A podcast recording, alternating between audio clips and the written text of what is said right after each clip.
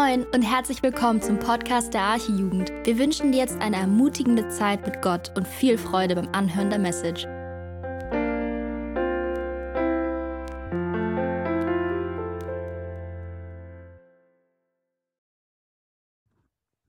Hi, ähm, ich bin Hulda und ich werde heute den Bibeltext lesen aus Johannes 8, Vers 2 bis 11 aus der neuen Genfer Übersetzung. Früh am Morgen war Jesus wieder am Tempel. Das ganze Volk versammelte sich um ihn, untersetzte sich und begann zu lehren. Da, da, kamen die Schriftgelehrten und die Pharisäer mit einer Frau, die beim Ehebruch ertappt worden war. Sie stellten sie in die Mitte, sodass jeder sie sehen konnte. Dann wandten sie sich an Jesus. Meister, sagten sie, diese Frau ist eine Ehebrecherin. Sie ist auf frischer Tat ertappt worden.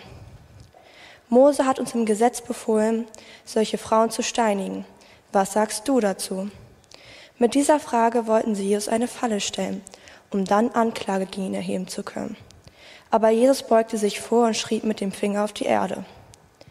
Als sie jedoch darauf bestanden, auf ihre Frage eine Antwort zu bekommen, richtete er sich auf und sagte zu ihnen, Wer von euch ohne Sünde ist, der soll den ersten Stein auf sie werfen. Dann beugte er sich wieder vor und schrieb auf die Erde. Von seinen Worten getroffen, verließ einer nach dem anderen den Platz. Die Ältesten unter ihnen gingen als Erste. Zuletzt war Jesus allein mit der Frau, die immer noch da stand, wo ihre Ankläger sie hingestellt hatten. Er richtete sich, er richtete sich auf. Wo sind Sie geblieben? fragte er die Frau. Hat dich keiner verurteilt? Nein, Herr, keiner, antwortete sie.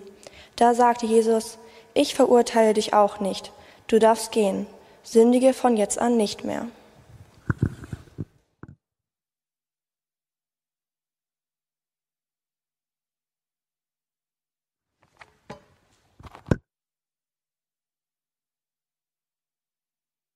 Ja, Abend zusammen. Danke, Hulda. Wir haben hier schon einen kleinen Eindruck bekommen durch das Video, was ich da damals abgespielt habe. Aber zuerst mal habt ihr mitbekommen, ich werde Opa, ja. Jetzt ist es offiziell raus. Das heißt, du hast es, glaube ich, schon mal irgendwo so ein bisschen fallen lassen über Insta oder so. Doch noch nicht. Ach, dachte ich schon. Na gut. Jetzt seht ihr, wie alt ich bin. Ich freue mich. Ich hoffe, ihr auch. Ja, das Thema heute Abend ertappt beim Ehebruch, wie das ja schon unschwer zu erkennen wäre durch die Geschichte, durch den Text, den wir gelesen haben. Dieser Bibelabschnitt hat es in sich. Der war schon manches Mal umstritten.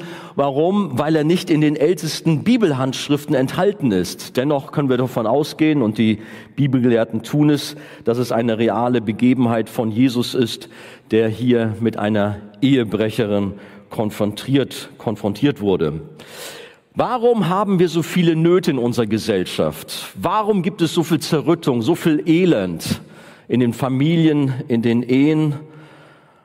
Warum gibt es so wenig heile Ehen? Ich habe manches Mal mitbekommen, auch in den Schulklassen, wenn man da gefragt hat, äh, wo ist hier noch Mama und Papa, dann war das gar nicht so einfach. Dann war wirklich es schwierig, echte heile Familien zu finden. Das Thema Untreue und Ehebruch ist leider an der Tagesordnung. Und letztlich ist es die Sünde, das Böse im Herzen eines Menschen, wie Jesus selber das mal ausdrückt. Da kommt es heraus, unter anderem auch Ehebruch, der so viel Schaden anrichtet. Unsere heutige Geschichte beginnt an einem frühen Morgen in Jerusalem, als sich viele Menschen in den Tempelhöfen, dort in diesem monumentalen Bauwerk versammelten, um Jesus zu hören. Jesus war ja immer wieder dort und lehrte. Das Laubhüttenfest war gerade erst zu Ende gegangen. Wir haben davor noch letztes Mal noch von Niklas gehört und auch davor. Und so waren noch ganz, ganz viele Menschen oder man kann sogar sagen regelrechte Menschenmassen in Jerusalem. Und während Jesus dort lehrte, ob es nun gerade das war, was wir in dem Video gehört hatten, weiß ich nicht, aber zumindest als er dort am Lehren war, wurde er gestört. Pharisäer, Schriftgelehrten kamen und schleppten eine Frau an, die dann dort von Menschen umringt waren. Eine Ehebrecherin, die auf frischer Tat, Tat ertappt wurde. Was war geschehen? Gut, vielleicht war der Ehemann überraschend von einer Geschäftsreise nach Hause gekommen Sie hatte sich das eigentlich anders vorgestellt. Oder man hatte sie gesehen irgendwo durchs Fenster, wie sie mit ihrem Lover dort zusammen war. Ist auch wurscht. Auf jeden Fall lesen wir hier, sie wurde auf frischer Tat ertappt.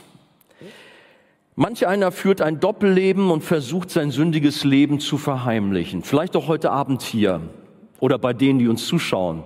Ich grüße euch auch. Schön, dass ihr dabei seid. Da ist jemand, der versucht zu vertuschen, was er so heimlich neben seiner Beziehung noch so an Beziehung hat. Ich habe Leute tatsächlich kennengelernt, die hatten nicht eine Frau nebenher, sondern gleich mehrere. Man kann staunen, wie sie das alles terminlich geregelt bekommen haben, dass es nicht eher aufgeflogen war. Aber die Dinge kommen doch irgendwo ans Licht, auch wenn man es verheimlichen will. Und dann ist das Leid groß. So viel Not in den Familien, betrogene Ehefrauen, Ehemänner, die Kinder sind oft die Leidtragenden natürlich. Alles gar nicht so einfach. Ich las von einer betrogenen Ehefrau, die war dermaßen in Bratz, kann man verstehen, tief getroffen und sie hatte nur ein Ziel, sich bei ihrem Ex zu rächen. Sie hat einen Vorschlaghammer genommen, ist in die Garage gegangen und hat das Schmuckstück ihres Ex diesen schönen Siebener BMW sich vorgenommen und hat ihn regelrecht zerlegt. Der Wagen war nur noch reif für den Schrottplatz. So kann man das auch machen, wenn man voller Wut ist, voller Enttäuschung. In unserer Geschichte ging es nicht um etwas Materielles, sondern buchstäblich, buchstäblich um das Leben dieser Ehebrecherin. Sie sollte gesteinigt werden. Ja, sie hatte viel Schuld auf sich geladen und war auf frischer Tat ertappt worden. Und Jesus sollte nun das Urteil sprechen. Wie er reagiert und was Gott uns mit dieser alten Geschichte zu sagen hat, das wollen wir in drei Punkten, ja, ich habe mal wieder drei Punkte mitgebracht, untersuchen. Der erste Punkt, wir sind alle Ehebrecher. Okay, das klingt vielleicht ein bisschen herausfordernd, aber wir werden sehen, wie ich das meine die Sünde der Ehebrecherin wird aufgedeckt und ans Licht gebracht und zwar auf drastische Weise. Man schleppt sie in den Tempel und alle Leute können sie sehen. Ich meine, wie würden wir uns fühlen, wenn man uns hervorzerren würde, okay, wir haben Mist gebaut, aber jetzt holt man uns und bringt uns auf den Hamburger Rathausmarkt, da ist vielleicht sogar noch eine kleine Bühne aufgebaut und stellt uns auf die Bühne, Spot an und du bist da mittendrin und alle Leute gucken auf dich, was du für Mist gebaut hast. Aber so ähnlich muss man sich das vorstellen mit dieser Frau, die dort vor, alle Leute, äh, vor allen Leuten hingestellt wurde. Wir können ja mal einen Text reingucken, da kamen die schriftgelehrten Pharisäer mit einer Frau, die beim Ehebruch ertappt worden war, und dann heißt es, sie stellten sie in die Mitte, so dass jeder sie sehen konnte. Versetzen wir uns in die Situation und denken dabei an ähnliche Vorfälle in unserem Umfeld. Ja, wir sind zu Recht empört über diese Frau. Und ich muss gestehen, ich habe manches Mal auch in der Seelsorge Fälle gehabt, wo ich empört war, wo ich gedacht habe, Mann, wie kann dieser Typ sowas anstellen? Es darf doch nicht wahr sein. So viel Leid, so viel Kummer ist jetzt da. Die Frau verzweifelt, die Kinder weinen um ihren Papa, der weggelaufen ist und einer anderen Frau hinterhergelaufen ist. Schreckliche Zustände. Ja, denkt man vielleicht, doch, sie muss bestraft werden. Sie hat das sechste Gebot gebrochen. Du sollst nicht Ehe brechen. Wir haben ja gerade hier in unseren Sonntagsgottesdiensten diese Reihe und kommen auch noch zu diesem Gebot. Vielleicht sagst du aber auch, naja, ich bin Single und ich wünschte, ich hätte einen Partner. Was geht mich die Sünde dieser Frau an? Ich habe andere Sorgen. Aber geht uns diese Geschichte wirklich nichts an? Kann man sagen, na ja, das war mal da vor fast 2000 Jahren. Was haben wir damit heutzutage zu schaffen? Doch, es geht uns etwas an, denn genau genommen sind wir nicht besser als diese Frau. Wir alle sind Sünder. Und das ist das, was die Bibel sehr deutlich macht, gerade auch in Römer Kapitel 3, dass da keiner ist, der Gutes tut, dass da keiner ist, der irgendwo Gott im Fokus hat. Alle sind sie abgewichen, alle sind sie böse. Alle sind sie im Grunde Ehebrecher. Zumindest Gott gegenüber sind wir untreu geworden und das nicht einmal, sondern immer und immer wieder. Nun wissen wir, dass der Ehebruch nicht erst mit der Tat geschieht, Jesus hat gesagt, Matthäus 5 ab Vers 27 finden äh, wir das, Ihr habt gehört, dass gesagt ist, du sollst nicht Ehe brechen. Also er nimmt Bezug auf die zehn Gebote. Ich aber sage euch, und er verschärft es dann noch, wer eine Frau ansieht, sie zu begehren, der hat schon mit ihr die Ehe gebrochen in seinem Herzen. Und dann führt er aus, wie wir uns eigentlich schützen sollen. Wenn dich aber dein rechtes Auge verführt, so reiß es aus und wirf es von dir. Es ist besser für dich, dass eins deiner Glieder verderbe und nicht der ganze Leib in die Hölle geworfen werde. Wenn dich deine rechte Hand verführt, so hau sie ab und werf sie von dir. Es ist besser für dich, dass eins deiner Glieder verderbe und nicht der ganze Leib in die Hölle fahre. Wow, das sind herausfordernde Worte von, von Jesus. Ja, was meint er? Sollen wir uns selbst verstümmeln, nur damit wir nicht in Sünde fallen, damit wir nicht in Ehebruch geraten? Nein, natürlich heißt das nicht buchstäblich, jetzt unsere Körperteile uns abzureißen. Es meint es nur im übertragenen Sinn. Aber Jesus macht in dieser Bergpredigt deutlich, wie brisant dieses Thema ist und wie kompromisslos wir kämpfen sollen. Wir sollen wirklich alles geben, wenn es zum Beispiel um die Lust der Augen geht. Und ich will niemandem zu nahe treten, aber ich, ich weiß von so vielen von euch, dass sie wahnsinnige Kämpfe da haben. Thema Pornografie. Und zwar nicht nur Jungs, sondern auch Mädchen. Es ist fast wie eine Sucht oftmals. Man kann es nicht lassen und man braucht diese Bilder, man braucht diese Filme. So wie das Internet auf der einen Seite ein Segen ist, so ist es auf der anderen Seite ein Fluch und verseucht die Gedanken der Nutzer. Der Hiob war ein gottesfürchtiger Mann. Auch ihn kennen wir. Zu seiner Zeit gab es kein Internet. Aber dennoch war die Versuchung da. Und hört mal, er hat alles gegeben, um sich zu schützen. Er sagte, mit meinen Augen habe ich einen Bund geschlossen, niemals ein Mädchen lüstern anzusehen. Das Hiob Kapitel 31, Vers 1 nach der Hoffnung für alle Übersetzung. Dieser gottesfürchtige Hiob war sich bewusst, dass es wahnsinnig schwierig ist, dass es gefährlich ist. Und so drückt er das aus, ich habe einen Bund mit meinen Augen geschlossen. Du sagst aber, ich habe doch gar keine Frau, ich habe keinen Mann, wie soll ich dann die Ehe brechen? Die Bibel macht deutlich, dass alle sexuellen Handlungen außerhalb der Ehe auch in Gedanken Unzucht sind und dass wir damit letztlich auch Ehebruch begehen. Auch das Konsumieren von Pornos führt zu Ehebruch, auch wenn du nicht im wahrsten Sinne des Wortes mit einer fremden Frau, mit einem fremden Mann schläfst, aber wahrscheinlich doch in deinen Gedanken. Gott hat es gut gemeint mit dem Sex. Er hat es, er hat ihn erfunden und hat dafür den Schutzraum der Ehe geschaffen. Wir haben in der Bibel ein ganzes Buch, das Hohelied der Liebe, was uns sehr einfühlsam die Liebe vor Augen führt.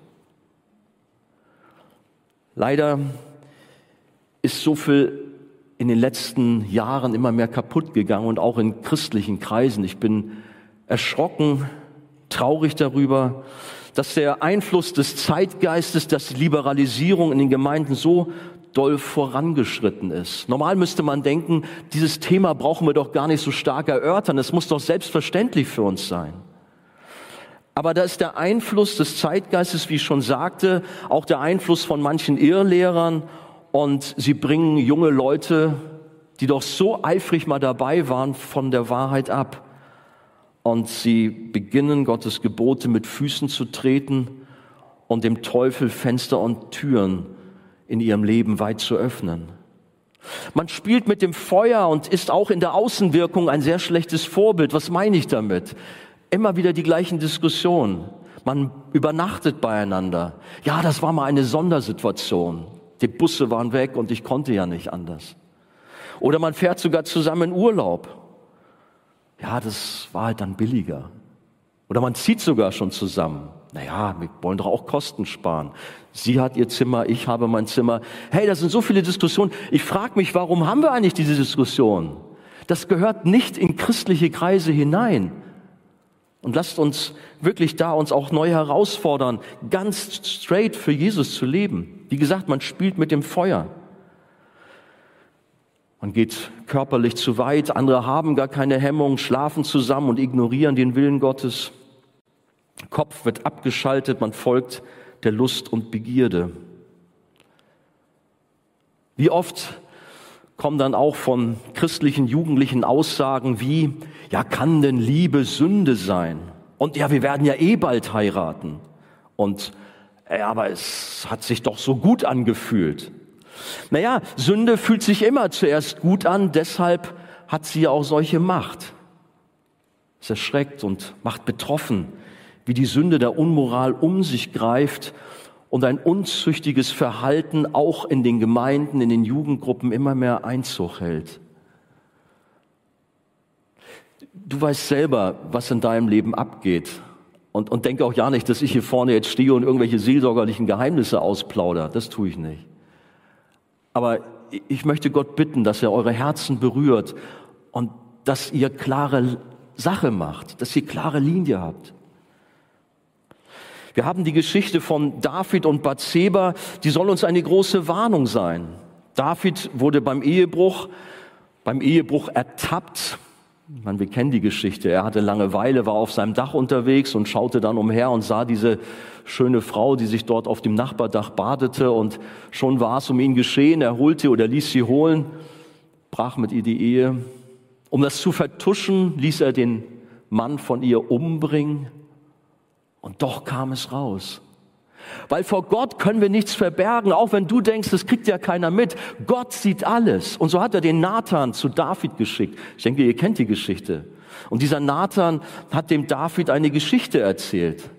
Und hat ihm im Grunde sein eigenes Leben, seine eigene Sünde vor Augen gestellt. Und David war empört über die Geschichte, über diesen Mann, der dort diese furchtbare Sünde begangen hat. Und dann sagt Nathan, du bist der Mann. Kann es sein, dass Gott zu dir heute sagt, du bist der Ehebrecher, du bist die Ehebrecherin, du bist der, den ich heute Abend ansprechen muss? Also kann es nicht weitergehen. Nein, unser Leben ist eben nicht besser als das der Frau in unserer Geschichte.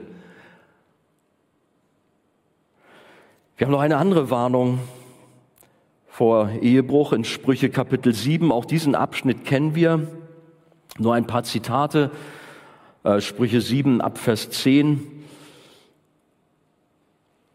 Vers 12, an allen Ecken lauert sie, da ist von einer Frau die Rede, da ergriff sie ihn, den jungen Mann, küsste ihn und mit unverschämter Miene sprach sie zu ihm, ah, ich war ein Friedensopfer schuldig, heute habe ich meine Gelübde bezahlt, fromm eingekleidet.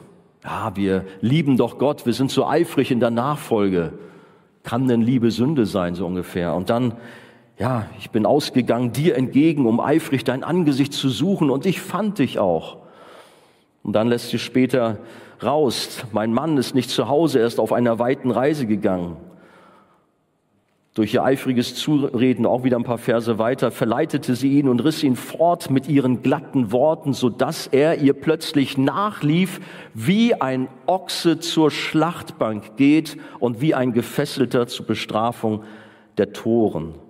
Ja, der junge Mann, der sowas macht, der ist ein Hornochse. Wie kann man nur so blöd sein? Und wir wissen es im Grunde alle, was Ehebruch für Auswirkungen hat und wie Ehebruch zerstören kann. Wir haben es vor Augen, vielleicht haben wir sogar selber Situationen in unseren Familien, wo wir mitbekommen haben, wie das passiert ist und der Vater gegangen ist oder die Mutter gegangen ist. Wie schrecklich so eine Zerreißprobe in unser Leben hineingewirkt hat. Letztendlich hier in Sprüche 7 heißt es dann noch in Vers 27 von dieser Ehebrecherin, von dieser Frau, ihr Haus ist der Eingang zum Totenreich, der hinabführt zu den Kammern des Todes.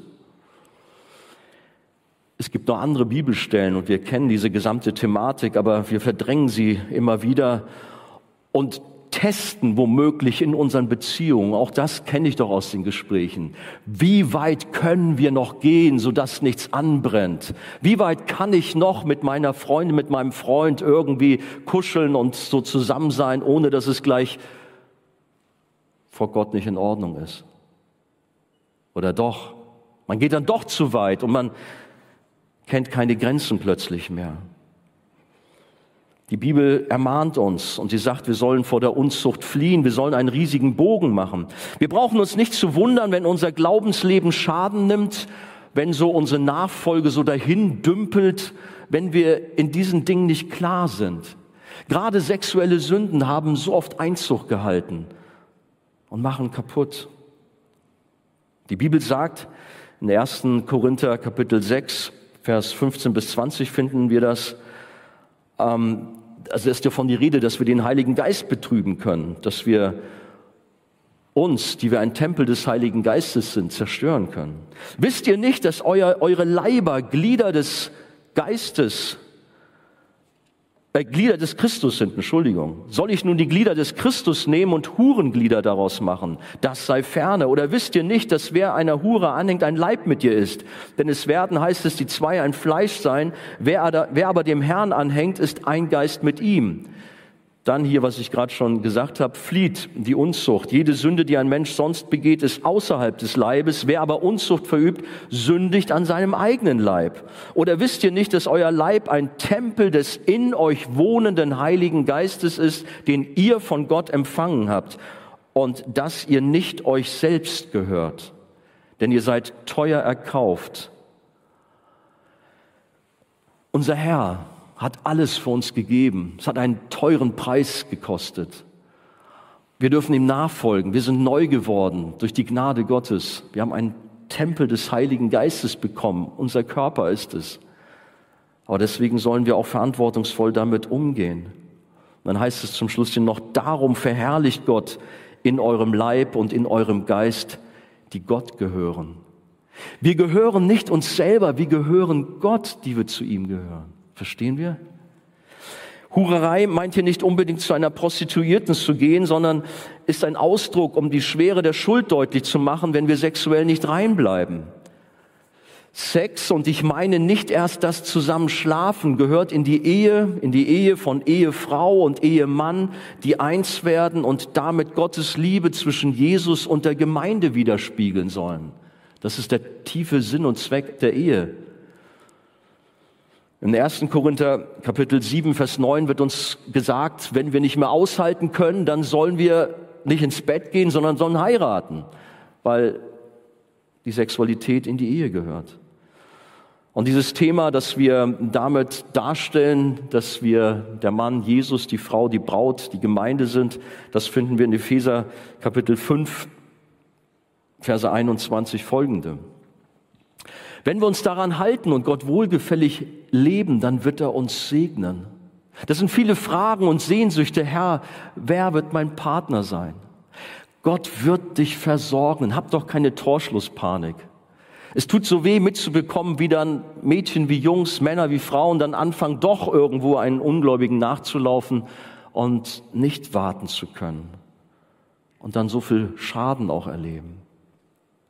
Kommen wir zum Zweiten. Das erste, wir sind alle Ehebrecher. Das zweite, die Strafe ist unausweichlich. Zurück zur Geschichte. Die Pharisäer kamen mit der Ehebrecherin zu Jesus. Wir lesen Verse 4 bis 5. Dann wandten sie sich an Jesus. Meister, sagten sie, diese Frau ist eine Ehebrecherin. Sie ist auf frischer Tat ertappt worden. Mose hat uns im Gesetz befohlen, solche Frauen zu steinigen. Habt ihr richtig gehört? Solche Frauen sollen gesteinigt werden. Wow, heftig. Vielleicht bist du erschrocken, vielleicht war dir das gar nicht so bewusst, dass sowas in der Bibel steht. Das ist ja ganz schön harter Tobak. Sowas hört man manchmal von radikalen islamischen Staaten, aber äh, das war offensichtlich Praxis im alten Israel. Das kann doch wohl nicht wahr sein.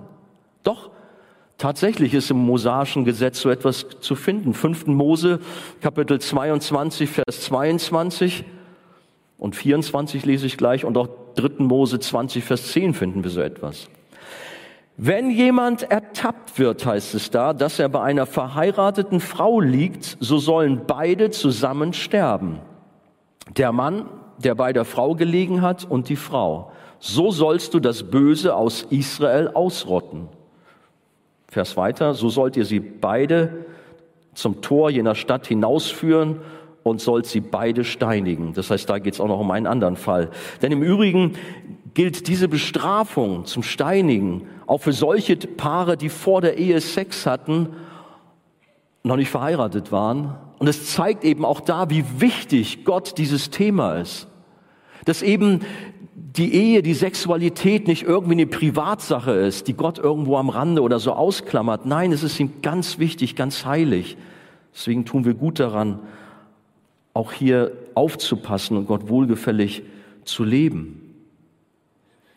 Auffällig in unserer Geschichte ist, dass man hier nur die Frau bestrafen will. Ist euch das aufgefallen? Warum hat man nicht den Mann auch hervorgezerrt und im Tempel da vor Jesus hingestellt? Nur die Frau steht da. Was mit dem Mann? Der Ehebrecher wird nicht erwähnt. Nur die Frau soll bestraft werden. Zu einer Tat gehören doch immer zwei. Kann sein, dass der Mann Fürsprecher hatte. Wir wissen, dass die Frau an sich im Alten Testament dort oder im, im, im alten Israel nichts galt. Und dass nun also die Frau das ausbaden muss. Aber wir können sicher sein, dass dieser Mann, wenn nicht vor einem irdischen Gericht, er doch eines Tages vor seinem Schöpfer, vor Gott sich verantworten muss und er sich der Strafe nicht entziehen kann. Pharisäer und Schriftgelehrten hatten also diese Frau in den Tempel gebracht, in die Mitte gestellt und standen nun quasi mit Steinen in der Hand vor ihr, um Gericht zu üben. Wir haben das so kurz gesehen in diesem Videoclip. Gut, normalerweise wurden sie schon außerhalb der Stadtmauer gesteinigt. Aber weiß nicht, vielleicht mag es sein, dass diese geistliche Elite gekommen ist und sie hatten die Frau da vor sich und vielleicht hatten sie schon diese fetten Steine in der Hand um diese Frau, diese Ehebrecherin fertig zu machen. Und das waren nicht irgendwie so kleine Kieselsteine, sondern das waren dicke, fette Steine, Pflastersteine. Ich brauche euch nicht ausmalen, wie schrecklich diese Art von Hinrichtung war, sogar heute noch ausgeübt wird.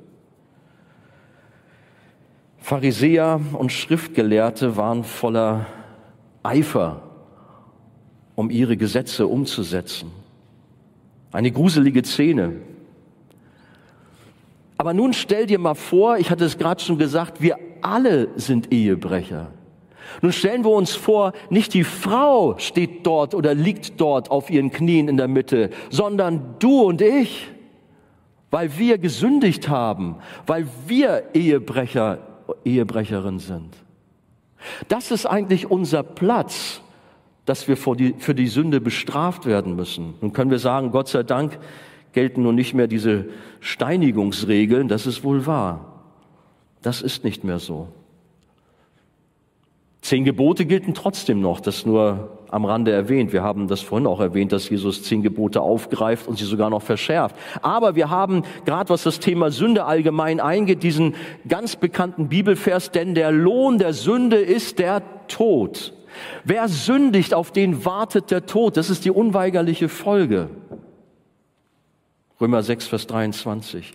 Gott kann nicht beide Augen zudrücken und unsere Sünden unter den Teppich kehren. Ein gerechter Gott muss Unrecht ahnden.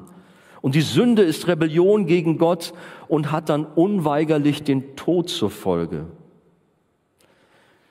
Die Bibel sagt, nochmal 1. Korinther 6 ab Vers 9, wisst ihr denn nicht, dass Ungerechte das Reich Gottes nicht erben werden? Irrt euch nicht, weder Unzüchtige, das ist dieser Oberbegriff für sexuelle Sünden, noch Götzendiener, wehe Ehebrecher, noch Weichlinge, noch Knabenschänder, weder Diebe, noch Habsüchtige, noch Trunkenbolde, noch Lästerer, noch Räuber werden das Reich Gottes erben. Wer in Unzucht lebt, ein ehebrecherisches Leben führt, der wird keinen Platz im Himmel haben. Oder an einer anderen Stelle wird es so ausgedrückt, wer das Werk des Fleisches Ehebruch auslebt, in sich hat, der wird das Reich Gottes nicht erben. Galater 5:21. Okay, du bist heute Abend hier, vielleicht mitgebracht worden, weiß es nicht, oder du schaust uns zu, du denkst, meine Güte, dieses konservative Gelaber, ich halte es nicht mehr aus, es reicht mir langsam. Vielleicht schaltest du auch dann aus.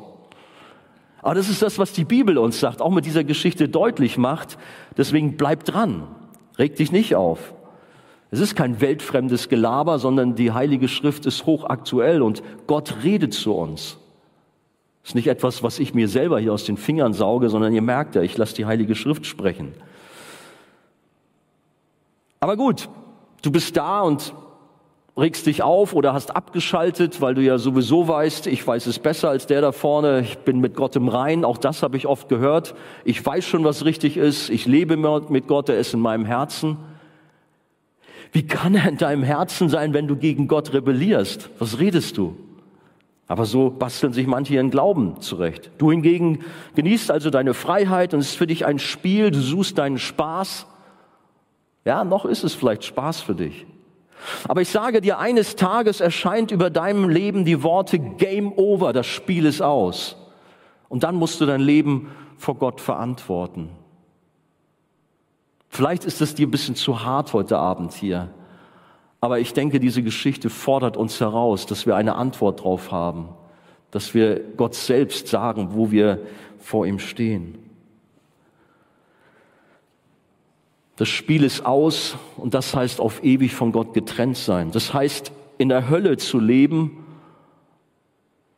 und mit Gott kein bisschen Kontakt zu haben. Man kann sich das gar nicht ausmalen, wie furchtbar eigentlich Hölle ist. Und es wird ja heutzutage so wenig gesprochen. Man meint, es darf ja nicht sein, man darf darüber nicht sprechen. Aber wir machen uns schuldig, wenn wir das verschweigen. Die Bibel und, und Jesus selber redet am meisten davon, dass wenn wir die Gebote Gottes mit Füßen treten, wenn wir unser eigenes Leben führen, dass wir dann nicht im Himmel bei Gott sind, sondern in der Hölle. Ja, aber heißt das, äh, habe ich dann keine Chance mehr? Habe ich keine Hoffnung mehr? Doch, es gibt Hoffnung. Damit komme ich zum letzten Punkt mit der Überschrift Sündige in Zukunft nicht mehr. Die Schriftgelehrten und Pharisäer, die hatten ein ausgeklügeltes System von Regeln und Vorschriften ausgearbeitet.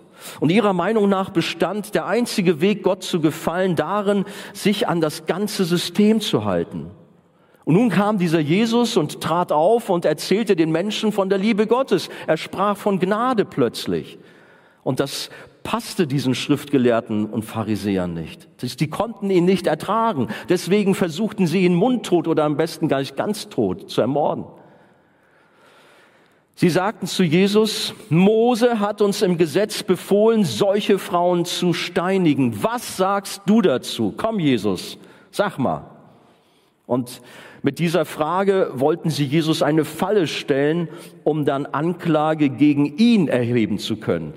Im Grunde ging das diese Schriftgelehrten und Pharisäer gar nicht um die Frau. Sie wollten Jesus fertig machen. Haben gedacht, jetzt haben wir die Chance. Jetzt haben wir ihn. Soweit es die Schriftgelehrten und Pharisäer betraf, war es ihnen vermutlich egal, welche Antwort Jesus geben würde. Sollte er die Frau beschützen und sagen, vergebt ihr, dann konnten sie ihn beschuldigen, gegen das Gesetz verstoßen zu haben. Und wenn er sagen würde, ja, ihr habt recht, führt sie vor die Stadt und steinigt sie, dann würde Jesus seinen Ruf als Freund der Zöllner und Sünder verlieren und seine Botschaft von Gnade und Liebe, die wäre hinfällig. Also wie sich Jesus auch entschied, man konnte sein Urteil gegen ihn verwenden. Jesus war in der Zwickmühle. Das Problem bestand darin, wie man nun Recht und Gnade miteinander in Verbindung bringen konnte. Das Gesetz fordert Strafe. Und wenn niemand mehr die Gesetze einhalten würde, dann würde das zu Chaos führen. Würde Jesus den Pharisäern, den Schriftgelehrten hier in die Falle laufen? Ich kann mir vorstellen, dass es dort in diesem Tempelvorhof mucksmäuschen still geworden ist und alle Blicke gespannt auf Jesus gerichtet waren. Wie würde er jetzt reagieren? Die Frau, vielleicht wimmerte sie noch, vielleicht war sie aber auch still und lauschte, was sagt jetzt dieser Mann? Aber Jesus sagte nichts. Kein Ton, sagte er. Er, er war nur da am Boden und er schrieb etwas auf die Erde, er schrieb etwas in den Sand. Vers 6. Aber Jesus beugte sich vor und schrieb mit dem Finger auf die Erde. Hey, und das ist jetzt ein Thema für unsere Experten hier. Ne? Wir haben schon immer mal wissen wollen, was er denn da geschrieben hat. Ich habe echt die besten Kommentare gewälzt. Heute Abend werde ich euch sagen, was er da geschrieben hat. Nein, wir wissen es nicht. Klar, es gab schon manche Ausleger zu allen Zeiten, die da irgendwie überlegt haben, es gibt eine Möglichkeit, ich, ich, ich nenne sie mal einfach so, aus Jeremia 17,13, also als wenn Jesus da Jeremia 17,13 vielleicht reingeschrieben hat. Da steht, Herr, du Hoffnung Israels, alle, die dich verlassen, müssen zu Schanden werden. Ja, die, welche von mir weichen, und jetzt hört mal, werden auf die Erde geschrieben werden, denn sie haben den Herrn verlassen, die Quelle lebendigen Wassers gar nicht so dumm, diese Erklärung. Wir haben vielleicht noch im Ohr, was Niklas letzte Woche gepredigt hat. Da ging es darum, Jesus hat gesagt, ich bin die Quelle lebendigen Wassers oder von mir äh, kommt das lebendige Wasser für euch. Ne? Diese ganze Thematik. Und jetzt kommt das in diesem Vers da wieder durch. Ja, und natürlich waren die Schriftgelehrten und Pharisäer schuldig. Das wusste Jesus. Aber ihr lieben Leute, ich bin ganz sicher, ich glaube, dass Jesus hier nichts Besonderes in den Sand geschrieben hat. Darauf kommt es gar nicht an. Es war eine Geste, zeigte vielmehr seine Ruhe, seine Gelassenheit und dass er sich nicht zu einem schnellen Urteil provozieren ließ, sondern vielmehr ihre bösen Herzen durchschaute und ihnen die Möglichkeit gab, über ihr Verhalten nachzudenken. Gucken wir weiter in unseren Text rein.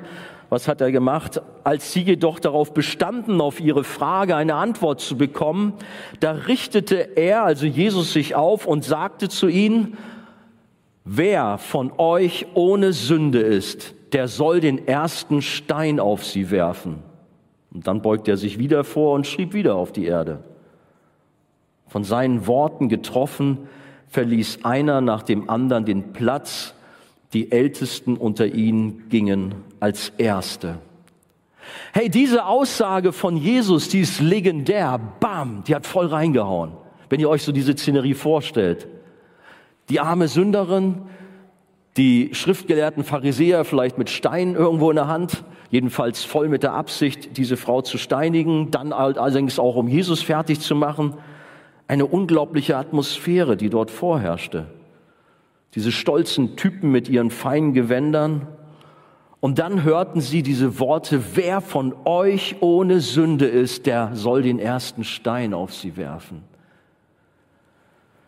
Sie waren tief getroffen. Vielleicht haben sie heimlich die Steine fallen lassen, wenn sie sie schon dabei hatten. Sie schlichen beschämt und tief betroffen von dannen.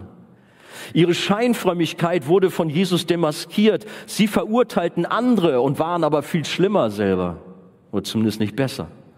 Und das erinnert uns an die Warnung von Jesus, nicht über andere zu richten. Er sagt, was siehst du aber den Splitter im Auge deines Bruders und den Balken in deinem Auge bemerkst du nicht? Oder wie kannst du zu deinem Bruder sagen, halt, ich will den Splitter aus deinem Auge ziehen und siehe, der Balken ist doch in deinem Auge. Du Heuchler, zieh zuerst den Balken aus deinem Auge und dann wirst du klar sehen, um den Splitter aus dem Auge deines Bruders zu ziehen. Matthäus 7, 3 bis 5. Ja, vielleicht ist das auch so ein Thema, was den einen oder anderen hier angeht.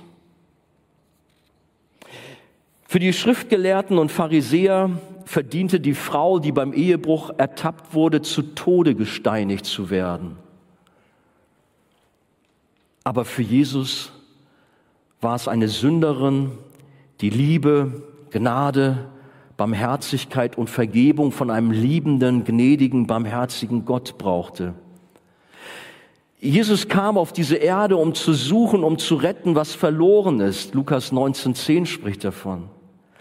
Jesus kam nicht, um die Gesunden und Gerechten zu rufen, sondern die Kranken und Sünder. Markus 2, Vers 17 sagt das. Und so eine kranke, so eine schwache, so eine sündige Person, die war jetzt direkt vor Jesus. Hier war jemand, der die Hilfe von Jesus brauchte. Sicher war sie verlegen und von Angst gekennzeichnet. Bestimmt war sie irgendwo auch jetzt irritiert über all das, was geschehen war. Aber sehen wir uns die Reaktion von Jesus an. Zuletzt war Jesus allein mit der Frau, Vers 9, die immer noch dastand, wo ihre Ankläger sie hingestellt hatten. Sie hatte sich nicht wegbewegt, stand immer noch da, wo man über sie hergefallen ist und sie bloßgestellt hatte. Jesus richtete sie auf. Wo sind sie geblieben? fragte er die Frau. Hat dich keiner verurteilt? Nein, Herr, keiner, antwortete sie. Da sagte Jesus, ich verurteile dich auch nicht. Du darfst gehen. Sündige von jetzt an nicht mehr. Wenn man drüber nachdenkt, war Jesus eigentlich der Einzige, der berechtigt war, sie zu steinigen, weil er ohne Sünde war. Aber natürlich, es war nicht seine Mission. Wie lesen wir in Johannes 3, Vers 17? Denn Gott hat seinen Sohn nicht in die Welt gesandt, dass er die Welt richte, sondern hört mal, dass die Welt durch ihn gerettet werde. Jesus kam, um solche Sünder wie diese Frau zu retten. Jesus ist gekommen, so ein Ehebrecher, so eine Ehebrecherin, wie du es hier bist. Oder lass mich doch diesen allgemeinen Begriff Sünder zu nehmen, wie du es bist hier heute Abend, nicht laufen zu lassen, nicht zu ignorieren. Es ist ihm nicht egal, sondern er ist gekommen, um dich zu retten. Er ist heute Abend hier und streckt seine Hand nach dir aus. Du bist vielleicht dort in der Reihe am Boden zerstört über das, was dir widerfahren ist, das, was du falsch gemacht hast oder der du uns zuschaust. Da ist ein ganzer Ballast von Sünde auf deinem Leben. Aber wisse, dass Jesus zu dir kommt und sagt, komm, deine Sündenlast, die darfst du bei mir abladen. Ich bin gekommen, um dich frei zu machen von aller Schuld und aller Sünde. Jesus kam, um solche Sünder wie diese Frau zu retten, und da die Zeugen verschwunden waren, da wurde die Anklage fallen gelassen. Die Frau war frei. Aber interessant, warum ist die Frau nicht mit den Pharisäern gegangen? Die Pharisäer, die Ankläger sind gegangen, sie hätte doch auch gehen können. Die Pharisäer, sie suchten das Weite. Sie liefen weg von Jesus. Sie wollten mit Jesus nichts zu tun haben. Ganz anders die Frau. Sie blieb, weil sie wusste, dass sie eine Sünderin war. Ihre Schuld war aufgedeckt worden. Und nun vertraute sie darauf, dass Jesus das Richtige tun würde. Und er tat das Richtige. Aus lauter Liebe und Gnade. Er verurteilte die Frau nicht, weil ihm die Tat egal war oder weil er hier liberale Züge zeigte und alles nicht so schlimm fand. Nein, die Frau hatte sich schwer versündigt und hatte Strafe verdient. Aber Jesus hat sie aus Gnade freigesprochen und gerettet. Er selbst sollte wenig später an das Kreuz gehen, um auch ihre Sünde, um die Schuld der Kinder Gottes auf sich zu nehmen, um dafür zu sterben, um dafür die gerechte Strafe zu tragen. Das ist das, was Jesus am Kreuz getan hat. Und dann heißt es entsprechend in Gottes Wort, so gibt es jetzt keine Verdammnis mehr für die, welche in Christus Jesus sind. Wer an Jesus glaubt, wer, wer, wer die Vergebung von Jesus erfahren hat, da ist keine Verdammnis mehr, du bist freigesprochen. Die Ehebrecherin hatte Gott erfahren. Was hier auffällt, ist, dass sie Jesus mit Herr anredet. Man überliest es so schnell. Aber man kann auch vermuten, hier ist ein kurzes Glaubensbekenntnis. Sie spricht ganz bewusst Jesus mit Herr an. Die Bibel sagt, und niemand kann sagen, Jesus ist der Herr, außer durch den Heiligen Geist. 1. Korinther 12, 3. Sie wartete noch darauf, dass Jesus ein Urteil fällt, doch der entlässt sie mit den Worten, sündige von jetzt an nicht mehr. Das ist eine wichtige Aussage von Jesus. Ich habe dir vergeben, du hast neues Leben empfangen, aber jetzt leb auch als Christ, sündige nicht mehr. Ich kann mich vor vielen Jahren an eine Situation erinnern, da kam in unsere Sonderveranstaltung, die wir damals in der Musikhalle abgehalten haben, junge Frauen von St. Pauli, Prostituierte. Eine davon Biggie. Es gibt so ein Buch, Biggie, eine von der Reeperbahn oder eine von St. Pauli. Das noch so vor Augen. Sie kam so rein, das fromme Volk war ganz entsetzt. Hilfe, wo sollen wir hingucken? Weil die waren natürlich entsprechend angezogen. Sie saßen mitten in der Menge Und Gott sprach zu ihnen. Es war eine evangelistische Predigt, die Herzen wurden erreicht. Und wenigstens zwei von ihnen gaben ihr Leben Jesus. Sie wurden verändert. Aus, man muss es so sagen, aus üblen Ehebrecherinnen wurden fantastische Gotteskinder. Sie wurden ganz neu. Es war für mich eine, ein Vorrecht, das zu beobachten. Ich war mit ihnen auch ein Stück weit befreundet und konnte die Verwandlung mitsehen. Wie innerhalb weniger Tage sich alles geändert hat. Zuerst die Kleidung war ganz anders geworden, wo ich manchmal dachte, naja, so doll müssen sie ja auch nicht. Plötzlich hatten sie alles ganz zu bis hier oben hin, wo es vorher ganz auf war. Aber besser so als anders. Und ich merkte, wie das aber nicht äußerlich war, sondern wie innerlich Gott ihre Herzen neu gemacht hatte wie aus Prostituierten, wie aus Ehebrecherinnen Nachfolgerinnen von Jesus wurden. Sie hatten neues Leben empfangen. Jesus hatte gesagt, sündige von jetzt an nicht mehr. Jesus benennt es eindeutig als Sünde bei dieser Ehebrecherin, aber auch in unserem Leben.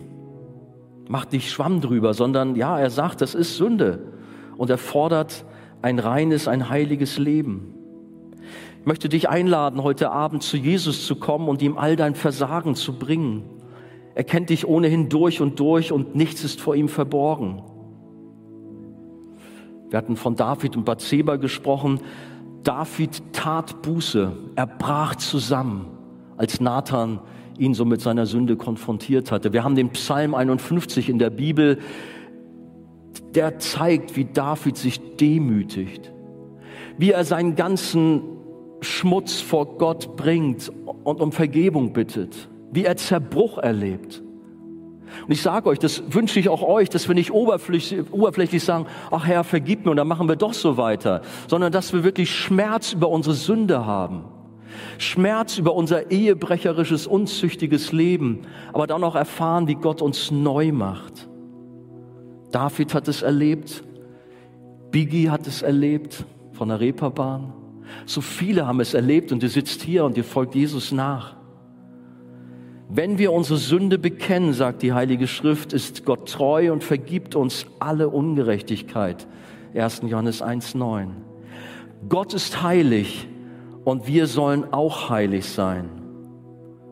Hast du die Gnade der Vergebung erfahren? Ist dein Leben neu? Dann sündige in Zukunft nicht mehr. Bist du ein Kind Gottes? dann leb auch so. Lass uns aufstehen. Jesus, ich danke dir für diese Geschichte, die du uns heute Abend vor Augen stellst. Und ja, sie ist letztlich so nah für uns, denn wir finden uns wieder in dieser Frau, in dieser Ehebrecherin. Wir sind nicht besser, unser Leben ist voller Sünde. Aber danke, dass du gekommen bist, nicht um zu richten, zu verurteilen, sondern um Sünder zu retten. Danke, dass du heute Abend hier bist und dass du auch zu Menschen redest, die eigene Wege gegangen sind. Dass du zu Menschen redest, die in Pornografie verstrickt sind, die in Beziehungen leben, die dir nicht wohlgefällig sind. Herr, du meinst es gut und du holst sie raus aus dieser Verstrickung, aus dieser Sklaverei der Sünde. Danke, Jesus, dass wir umkehren dürfen und dass wir diesen Ballast der Schuld, der Sünde vor dich bringen können. Ja, dass wir am Kreuz abladen dürfen.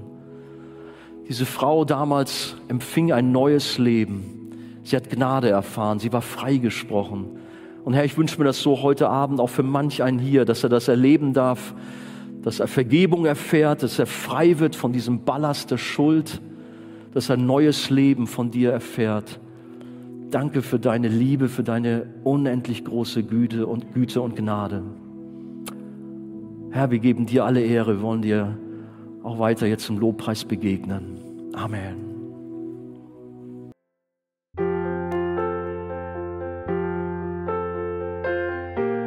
Wir freuen uns, dass du heute mit dabei warst. Wir als Archijugend sind fest davon überzeugt, dass Gott auch heute durch sein Wort spricht und hoffen, dass du ihn durch diese Predigt besser kennenlernen konntest. Weitere Beiträge von uns findest du auch auf unseren Social Media Kanälen oder unter archijugend.de. Bis dann, tschüss!